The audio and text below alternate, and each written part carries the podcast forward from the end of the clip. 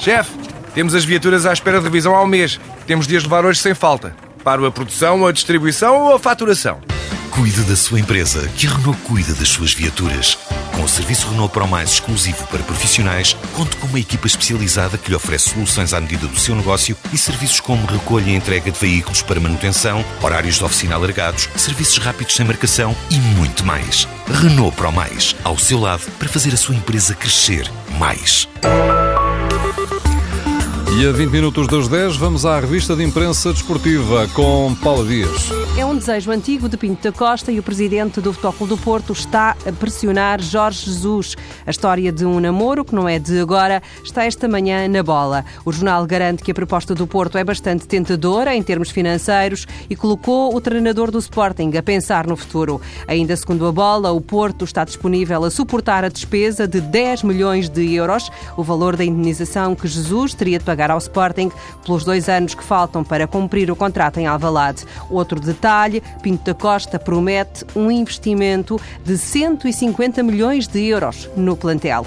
Ao contrário, o Record adianta que a continuidade de Jorge Jesus no Sporting não está, de momento, em causa. Mais do que isso, Jesus está a ponderar a renovação de contrato porque se sente comprometido e satisfeito com o projeto e está já a preparar a nova época em Alvalade. O Record fala também da abordagem recente do Futebol do Porto ao treinador dos Leões, mas acrescenta que o contrato de Jesus com o Sporting é um forte entrave.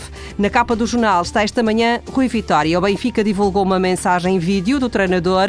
Vitória recusa sentimentos de vingança e diz que não é quando os rivais estão no chão que se responde. Outra ideia, vencedor é aquele que falar menos e jogar mais, é aquele que matar as acusações no peito e driblar suspeitas, mentiras mentiras e insultos. Para Rui Vitória, há um agradecimento de Maria da Luz das Dores. A mãe de Renato Sanches já agradeceu com palavras e um par de beijos ao treinador pelo apoio que deu ao filho e hoje, através do Record, garante que Rui Vitória fez de Renato um homem.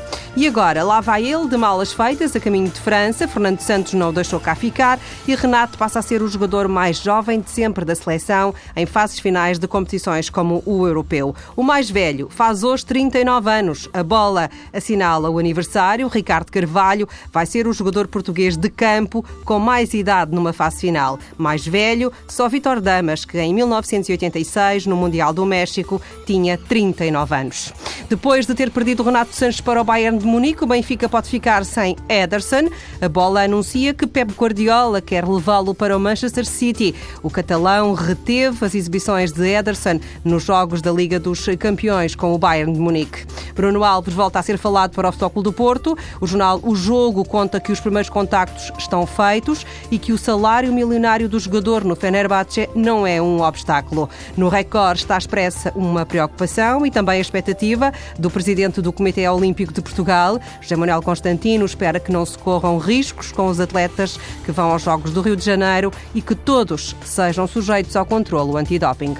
Paula Dias com a revista de imprensa de Desporto.